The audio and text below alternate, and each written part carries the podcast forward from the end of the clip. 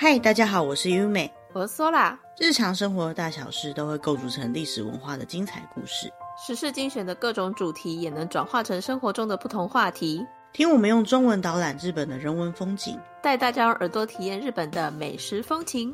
欢迎收听今天的日常作用。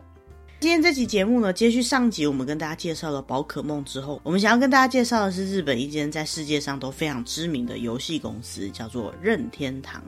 Nintendo，任天堂的完整名称叫任天堂株式会社，也就是任天堂公司。它的主要业务是在卖一些玩具，还有游戏的开发、制造跟贩卖。本社呢是在京都府京都市的南区。那为什么我想要跟大家介绍任天堂呢？是因为上一集的节目当中，我们有介绍到宝可梦嘛。那虽然说宝可梦这家公司呢，事实上是由宝可梦公司现在在运营的，可是，在最一开始它推出游戏的时候，就是由任天堂公司出资研发并且发售的。嗯。想到电玩游戏，很多人都会想到任天堂嘛。但是任天堂它并不是一间很新的公司，相反的，它是一间百年以上的老公司了。它创业于一八八九年，最主要做的是一些跟玩具有关的事业，像是花牌呀、扑克牌等等的。那这些花牌、扑克牌等等的制品，其实到现在都还有在制造跟贩卖。好像没有特别注意到任天堂出品的花牌或是扑克牌。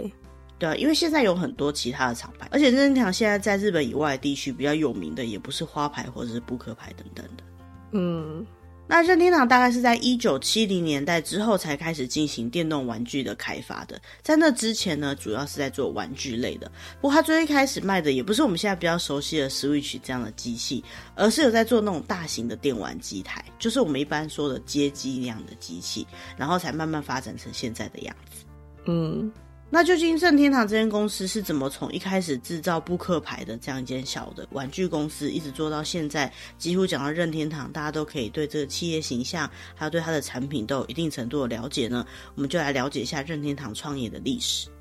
嗯。任天堂它创业在西元一八八九年，也就是明治二十二年。那时候有一位山内房治郎，他在京都市的下京区那边开了一家店，主要是在制作花牌。而这家店的名称呢，就叫任天堂骨牌，又叫做山内房治郎商店。那任天堂这个名字是怎么来的呢？据说是来自于《三国演义》当中有一句话叫做“谋事在人，成事在天”，所以就是说他们尽力的去做他们能做的事情，而他们的命运呢，可能就交由天。嗯。那任天堂就在京都这个地方开始出产跟销售花牌这样的纸牌游戏。创业者房治郎呢，他是一个手非常灵巧的人。他在制作花牌的时候，花牌的品质啊、成色啊，还有整个制造出来效果都是非常好的。那大家对花牌可能没有非常多的了解，不过在当时，包含职业的赌博可能都会使用到花牌。为了避免赌客可能会在花牌上面做一些记号，所以每一场的赌局都会用全新的牌。这些牌的品质呢，也就非常重要了。房治郎当时做出来的花牌的品质非常的好，因为他非常认真的进行品质的管理。所以说，他当时做出来的牌就非常热门，甚至有一些牌上面会画上法国的皇帝，也就是拿破仑的画像。这样的牌叫做大统领，也就是大总统的意思。那这个大统领的牌后来就作为任天堂的人气商品，到现在都还在继续制造跟贩卖当中。嗯。当时任天堂骨牌一开始推出来的商品就非常的热销。那其实大家可以想到，在一八八九年那时候，虽然是制作玩具或赌博类的花牌，可是也没有像我们现在像印刷这么简单嘛。所以当时要制造花牌呢，基本上就是专业的职人一张一张的去画，然后再把它贴好，制作出来的一个手工的制品。嗯。所以说产量没有办法很多的情况下，再加上要顾到品质啊，尤其是像大统领这样子很高级的花牌，一直都是缺货的状态。不过好景不长，在一九零二年的时候，日本开始针对这些卡牌类的游戏进行课税，所以原本在没有课税的情况下可以赚很多钱的这个行业就开始进入了一个比较不好的循环。很多制作这种花牌或纸牌类玩具的厂商就开始关门，然后很多相关工匠就开始失业。而在这样的情况当中，任天堂它算是创出了一线生机，因为刚好提到他们的花牌的品质是非常的好的。那因为他们坚持所有的花牌都是他们自己制造的这种国产化的路径，再加上他那时候认识了明治时代卖香烟的香烟大王。他们就决定要合作，因为香烟大王原本就有很多卖香烟的小铺在全国各地。那香烟盒的大小跟扑克牌或者是花牌的盒子大小是差不多的，再加上赌博的人通常都喜欢抽烟嘛，所以他就利用这些原本就铺好的卖香烟的通路来卖他的花牌，那当然就得到了非常好的销售成绩了。嗯。在那个时代啊，如果要卖像这种扑克牌或者是卡牌类的游戏的话，因为还没有工业化嘛，所以说当时通常都是制造者在自己的店里面或者在自己的工厂里面就直接贩卖。那大家通常都会习惯直接到产地去购买。可是这个任天堂的创业者房治郎，他不只是一个职人，他也是一个很成功的商人，因为他当时就发现说这些通路是很重要的，所以除了利用相应的通路之外，他也开设了卡牌的专门店。那任天堂公司就在卡牌销售的过程当中，慢慢的累积了非常多的知名度。在昭和初期呢，就变成几乎全国都知道他们的名字的一间很有名的商店。嗯，接手任天堂骨牌的第二任社长的人是山内房治郎，他的女婿。因为他当时没有生儿子，所以他就把他们公司里面当时最优秀的员工找来入赘，就把这间公司交给他，就是第二任的任天堂老板金田吉良。嗯。金田基良在接手之后，他马上就把他们原本的店从木造的建筑改成钢筋水泥的建筑，这在一九三三年那个年代的日本算是蛮稀有的事情，并且把他们的公司名称从任天堂骨牌改成山内任天堂，而且也开始把他们的卡牌外销。嗯。那因为卡牌类的商品在当时外销是不需要税金的，所以他们的利益是非常的大的。那他们就利用这一波赚到的钱，非常积极的去创设他们的公司。后来在一九四七年的时候，任天堂决定要把制造跟贩卖分开，制造部分还是原本的山内任天堂这家公司，而贩卖的部分，他们另外成立了一家株式会社玩福，希望能够把制造跟贩卖分开，建构起比较现代化的经营方式。嗯。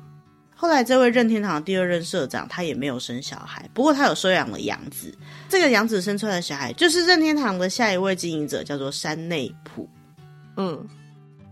那山内溥出生的时候，其实任天堂的家业就已经非常的兴盛了，所以呢，他过得非常好的日子。他其实从小都是跟祖父母一起生活的。那大学四年级的时候，因为祖父病倒的关系，所以呢，他就回到了京都。那回去京都之后，其实他蛮不喜欢任天堂这间公司的，因为卖花牌就很像在卖跟赌博有关系的东西，他就觉得好像形象不是很好，本来没有什么兴趣接任的。但是他在看到当时任天堂的规模已经有大概一百个人左右的员工的时候，他就觉得说，如果他不回来继承任天堂的话，那这间公司就没有未来了，自己必须要担起这个继承家业的责任。所以呢，他就就任了第三代的任天堂的社长。嗯。其实他在接任社长的时候还蛮年轻的，才二十二岁，就跟山内家第一代创立任天堂的这个山内房治郎一样，都是非常年轻的岁数就开始要经营一家公司。而他最一开始做的事情呢，就是一个一个的去拜访那些为任天堂工作的工匠，跟他们把关系打好。然后在这同时呢，他又把之前决定要分开的制造跟贩卖再合在一起，所以他就把负责贩卖的丸福公司跟负责制造商品的山内任天堂合并在一起，合成任天堂骨牌。最主要的目的呢，是希望能够利用制造跟贩卖在同一家公司来强化他们的组织。嗯。而这个部分的改变，看后来任天堂的发展就可以看得出来，其实算是非常的成功。之后大概在一九五二年开始开发新的扑克牌的材质，并且去进行工厂的改革。最主要的原因是因为当时的扑克牌是纸做的，纸做的扑克牌就很容易会被折到，那周围也很容易翘起来。再加上它的印刷技术的关系，所以如果你手上油油的啊，或者是有脏污的话，就会特别容易污染这个扑克牌。所以他们就决定要发展新的扑克牌的材质，就是我们现在常见到的这种塑胶材质的扑克牌。嗯。那因为这种塑胶材质的扑克牌或花牌，就跟传统的卡牌不太一样，是由现代化的工厂做出来的，所以他们同时也进行工厂的改革。那那个时候，塑胶制的扑克牌是在日本国内第一次出现的，所以一推出之后就非常的畅销。虽然说价格是原本纸牌扑克牌的一倍，可是因为它的品质实在太好了，所以有很多人就很识货的觉得说这样子的扑克牌是比较好用的，那他们的扑克牌就卖得非常好，销售呢就变得非常的顺利。嗯。同时也在这个时候，日本刚好进入了高度经济成长的时期，所以扑克牌的销量就完全直线上升。在他们量产的同时呢，销售额也变得非常非常的高。那就在这个时候，任天堂发现了一个非常好的商机，就是那个时候很流行迪士尼的动画，小朋友们都很喜欢迪士尼嘛，所以说他们就想到要跟迪士尼合作。哦，联名吗？那个时候的联名？对，其实当时并没有什么联名制造的商品，可是他就想到说，既然大家都喜欢迪士尼，那就把迪士尼这个角色印在卡牌上面，应该就会有很多人有兴趣了吧。这种想法算是非常崭新的，因为当时扑克牌算是大人的游戏，怎么会想到要印可爱的卡通角色呢？他就把这个想法带去跟华特迪士尼公司商量。那那个时候呢，迪士尼就同意了这个合作的关系，就取得授权，可以生产迪士尼卡通形象的扑克牌。那这样卡通形象扑克牌一推出就非常的成功，不止在日本，在全世界各地呢都销得非常的好。嗯，而且他那个时候就有版权的概念了。对啊，要制造的时候要先取得版权，他在当时就有想到，这也是非常成功的一件事情。那再加上当时他就把一些游戏的方法，比如说规则书之类的加在这个卡牌游戏里面，那就让这个卡牌游戏除了大人可以玩以外，小朋友之间也很像桌游，开始变得非常的普及，然后也在电视上面打广告等等的，所以在当时在小朋友的世界里面算是掀起了一阵旋风，全国各地的百货公司啊、玩具店啊、文具店等等的都可以看得到任天堂的扑克牌，然后整个销售管道呢就比原本还要更大更成功了。据说跟迪士尼这个合作让任天堂一年之内销售出六十万套的卡牌，可是他那个时候的通路，像是在百货公司、玩具店或者是文具行这些通路，其实到现在都还是这样哎。对啊，所以他们当时其实就已经建构出来一个东西，如果要能够全年龄层的，就是让小朋友也都可以买得到的话，这样子的玩具或者是跟小孩有关的东西，应该要在哪里销售？这样子的销售管道在当时就已经建立起来，是非常厉害的事情。嗯。任天堂除了嗅到这些商机之外，在制造这些扑克牌跟花牌的时候的制造方式上面，也花了非常大的功夫去改革。他为了能够大量生产，并且降低它的成本，他们有自己去开发出可以大量生产的机械。那也因为这样的关系，不仅营业额很高，他们的收益也变得非常的高。嗯，任天堂公司的创业史一路看到现在，真的算是顺风顺水。在一九五六年的时候，山内溥他去参观了当时世界最大的扑克牌公司，在美国的一间叫做 US Playing Card 的公司。不过，他在参观了这间公司之后，他突然发现扑克牌这一类的商品，虽然说造就了任天堂目前的家业，可是他好像没有办法继续发展下去。嗯，他是觉得他想做的不只是这些吗？对，他在看了世界上最成功的卡牌公司之后，他觉得应该要多发展一些其他的东西，才能够让任天堂这间公司变得更大、更厉害、更好。嗯。因为他总觉得他继承了一家这么历史悠久又有名的老店，他应该要尽量让他们的事业能够达到更成熟的领域。应该讲说，现在的领域或许已经成熟了，那他如果想要继续发展下去的话，可能就会没有发展空间了。也就是说，他突然间对未来有一种不安的感觉。他的想法呢，就是应该要在娱乐商品以外再找到其他的必需品，来当做公司发展的新的方向。而这样的商品最好是可以是安全并且实用性高，而且还有未来性的的领域，嗯，那后来任天堂选择了什么样的领域呢？在西元一九六零年，也就是昭和三十五年的时候，他们投入了计程车的市场，开了一间叫做钻石交通公司的计程车公司。那为什么叫钻石呢？据说是跟扑克牌有关的，因为扑克牌里面的钻石就是我们说的方块呢，它代表的是诚实的意思。巅峰的时候，他们拥有将近四十台左右的计程车。除此之外，他们也尝试食品方面的开发，尤其是即席食品，也就是像泡面啊，打开以后简单的烹调，或甚至不太需要烹调就可以食用的食物。那他们成立的公司呢，是一家叫做三旺的食品公司，主要开发的商品是延续前面跟迪士尼合作所做出来的迪士尼的拌饭料，还有大力水手的泡面，跟像是泡饭那样子的河豚茶泡饭，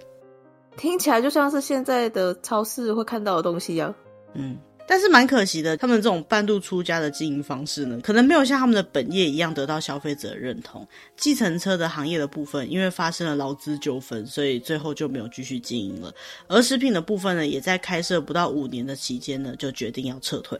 嗯，不过，虽然说这些想要多角化经营的部分没有很成功，但是他们的本业还是有继续在赚钱的。在一九六二年的时候，任天堂在大阪证券交易所的市场第二部跟京都证券交易所都成功上市了。他们虽然经营副业有点失败啦，但是本业还是有办法继续撑过去的。可是只靠销售这些传统的玩具公司的收益也慢慢开始减少。嗯。带领的任天堂成为我们现在认识的任天堂的转机呢，是在一九六五年。那时候有一个新的员工加入了任天堂这间公司，叫做横井军平。横井是一个从小就很喜欢自己动手做一些玩具的人。在京都的同志社大学毕业之后呢，虽然说其他同学大部分都去一些比较大型的电机公司上班，但是他就不想要离开京都，所以他就在京都的任天堂开始工作了。那他在进入任天堂之后，原本是做那些花牌跟扑克牌制造设备的保养跟维护的工作，但是因为工作很闲，没什么事情要做，所以他当时就利用公司现有的一些工具，开始做一些小玩具。到底是多闲啊？他的工作可能保养设备本来就比较没有那么忙吧。那他在制作玩具的这个过程当中，刚好就被社长看到了。莫伊被发现了，他要被 fire 掉了吗？嗯，没有，社长也蛮喜欢他做的玩具的。那时候他做的那个玩具呢，就是后来也变成任天堂的其中一个商品的，叫做自动伸缩手背。乌鲁托拉汉多。这个制作伸缩手背呢，其实现在看起来是一个非常简单的玩具，就是你可以按了，然后它就会伸长，可以伸出去抓个东西再回来。而这个任天堂制作的第一号玩具，意外的非常畅销。那个年代，如果一个玩具可以卖个十万个左右，就算是非常成功了。任天堂的这个玩具卖出了一百二十万个以上，哇！之后在一九六八年，他们就继续推出了更多不同的玩具，像是家庭用的发球机、自动棒球打击机。乌鲁托拉马信，还有各种的益智玩具都开始一个个的开发跟发行出来。到了一九六九年，它的销售额已经到了三十四亿日币了。一九六七年，他们的销售额大概在十七亿，所以花了两年的时间，他们就整整扩张了一倍的销售额，并且在任天堂赚钱的商品里面，原本百分之七十都是卡牌的，到这个时候呢，已经只剩下百分之三十。也就是说，星座的游戏非常的畅销，直接成为了他们的主力商品。嗯。那其实他们在研发这些玩具，跟我们刚刚提到他们在多角化经营不同的事业的这个部分呢，是同时间在进行的。当时任天堂的社长山内溥呢，他就发现说，任天堂果然还是一个适合做玩具的公司，所以他才会把像食品公司啊、计程车公司都收起来。而且在很多年后，他把他的公司交给下一任社长的时候，他还特别强调说，千万不要随便插手其他类别的事业，因为这个不太适合任天堂啊。嗯。那其实刚刚提到的这个上班摸鱼做玩具的这位横井呢，他后来所做出来的玩具其实非常非常的多，包含在一九七零年代的时候，他就做出了可以利用光线来玩的镭射枪这样系列的玩具。哦，那个时候就有了，那这个一定畅销的啊。嗯，虽然说因为他们这种研发的方式，制造技术跟不上，造成他们的成本变高，利益变得比较少。但是利用他们的技术去开发出来的商品，并且这样的商品跟最一开始他们赖以为生的这种卡牌系列的玩具不太一样的路线，就已经慢慢决定下来了。嗯，好像已经可以看得出来现在的任天堂的影子了。对啊，后来他们虽然推出了非常多不同类型的电子商品，比如说像是棉花糖机啊，或者简易的影印机啊，甚至有做娃娃车之类，但是就结果上来讲，能够成为任天堂主力商品的这些产品呢，基本上还是跟玩具比较有关。嗯，这个时代日本正在娱乐时代，哦，就是大家生活开始富足了，就会想要多一点娱乐了吗？对啊，那个时候曾经很流行，像是保龄球等等的，所以日本到处都有保龄球馆。不过山内市场对于这样的流行却有自己不同的想法，他认为这样的流行很快就会有结束的时候，所以他就命令横井去开发镭射枪射击的游戏，比如说利用镭射枪就可以去射击目标，然后再利用感应器让玩家有一种实际射击到东西的崭新的玩法。嗯。因为这样子的游戏需要比较大的空间，有点像是我们现在在玩的那种电子游乐场里面比较大型的游戏机嘛，所以就可以善用当时已经慢慢退烧的大型保龄球场的空间。嗯，任天堂甚至为了这套射击游戏，开了一家分公司负责进行销售跟维修，并且准备扩展到全国各地。可是却在那一年发生了第一次石油危机，那他们本来打算出货的机台也因为这样的影响被砍单了非常多，所以原本预期要达到的效益没有达到，还负债了非常多。在这个时候，任天堂呢就陷入了一个经营的困难。嗯，不过任天堂在开发玩具类别的东西，一直都有非常高强的技术，不管是在硬体面还是软体面呢，都做得非常的好。所以后来呢，就开始发展出来我们比较认识的一些电玩游戏机，还有甚至街机。街机制造的过程当中，因为他们一直都有开发玩具的经验，所以他们知道该怎么样低成本并且快速的开发出一些会被大家喜欢的游戏机。所以比起同业来讲，他们是比较容易去克服困难的。嗯。后来，在一九八零年之后呢，他们就开始去开发出一些个人或是家庭来玩的游戏机，所以让任天堂可以冲上另外一波的高峰。嗯，任天堂的游戏开发者的横井先生，他为什么会想要去开发小型的游戏机呢？是因为他在新干线上看到有人非常的无聊，不知道玩什么，就拿出计算机来按计算机的按钮解闷，所以他就想说要开发一个能够打发闲暇时间的小型游戏机。嗯。后来就在一九八零年，他们发行了第一台携带型的游戏机，叫做 Game and Watch。这个 Game and Watch 呢，就是一个可以拿来玩游戏，然后也可以当手表的小型的游戏机。而这个游戏机可以想见的非常的成功，在第一年就创造了一百五十亿日币的销售额，到隔年甚至成长到了六百亿日币以上。所以他们原本那些负债部分，就马上被这一次的成功给弥补过来，并且还多出很多资金，可以再去开发新的游戏机。这时候他们决定开发，就是后来我们非常熟悉的任天堂红白机 （Family Computer），简称 Famicom。任天堂的红白机当时真的非常成功，在这个任天堂红白机发售的两年之后，所有的这种游戏机的市场百分之九十都是任天堂的。能够达成这样的成果，最主要的原因是因为他们当时做出来的这个游戏机不止效能很高，他们定价也很便宜，甚至那个时期只能在大型游戏机，也就是街机上面才能够玩到的大金刚那种游戏呢，也可以利用这台小小的机器，让大家在家里面都可以玩得到。嗯。那也就是从这个时期开始，任天堂这家公司就变成我们所熟悉的卖游戏机器跟电玩游戏软体的电玩公司了。嗯。那从这边开始之后的历史呢，可能就是大家比较认识的任天堂历史了。因为从一九八四年之后呢，这些游戏机的发行陆续成功。但在这个过程当中，任天堂比较主要会遇到的问题就是这些游戏机可能没有足够的游戏可以玩。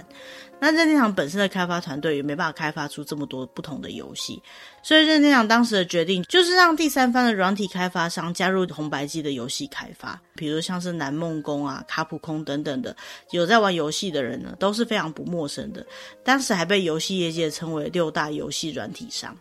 嗯。之后，任天堂再继续发行的，就是我们在之前宝可梦的集数里面有介绍到的，像是 Game Boy 呀、或者是 Wii 啊、Wii U 啊、Switch 等等的不同游戏机。那像这样的游戏机呢，现在也都一直在推陈出新，大家也都还是很喜欢的。针对游戏机的部分呢，想要了解比较完整一点关于这些游戏机的特点啊、强项，还有它一些什么有名的游戏的话呢，之后的主题里面有机会再跟大家介绍喽。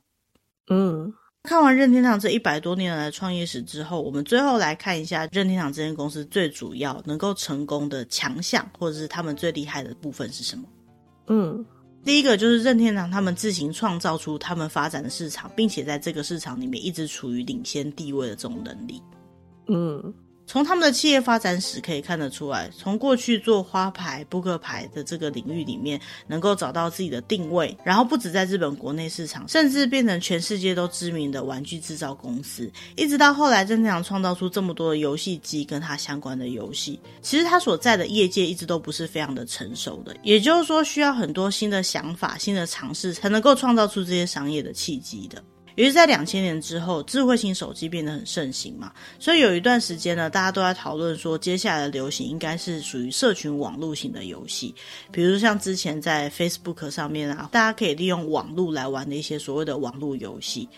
那任天堂其实比较没有去进行这个部分的开发，所以曾经被人家讲说，是不是有点跟不上时代了？可是就在这个网络游戏热潮当中，他们还是推出了任天堂 DS 啊、Wii 啊，甚至现在我们知道的 Switch。而这些游戏机跟游戏啊，每次都在推出的时候，都会在世界上掀起热潮。大家也会在这样的游戏推出来的时候，感叹这些游戏怎么能够这么好玩、这么特别。虽然任天堂它没有跟上网络游戏的热潮，可是某种程度来讲，它都是将自己的强项展现在大家的面前，并且直接创造出一股新的潮流。嗯。除此之外，我觉得任天堂这间公司很厉害的一件事情，就是它一直都在开发一些他们独创型的商品。比如像之前我看到 w i 出现的时候，或是后来看到 Switch 出现的时候，那些玩法都是我们之前比较没有办法想象的。那这次在看它过去的历史当中，你可以看到，比如说在镭射枪那样子的游戏还没有变得非常的普及之前，他们就想到要利用这样的技术去创作出这样的游戏，都可以看得出来，任天堂在游戏的开发跟技术上面的。领先的地位，嗯，但是他们总是可以想到这么超前的东西，我觉得很厉害。嗯，那据说任天堂是没有什么特别的社训的，可是他们社长曾经有说，我们创造的是玩具，不是必需品。也就意味着，只要任天堂的玩具失去了吸引力，客户就会毫不留情的流失。游戏业最重要的一件事情，就是要创造出他们自己的价值，不然的话呢，就很容易会没有客户嘛。所以他们社长曾经说过说，说他们希望这间公司是能够创造出一个会让人有笑容的娱乐产品的公司。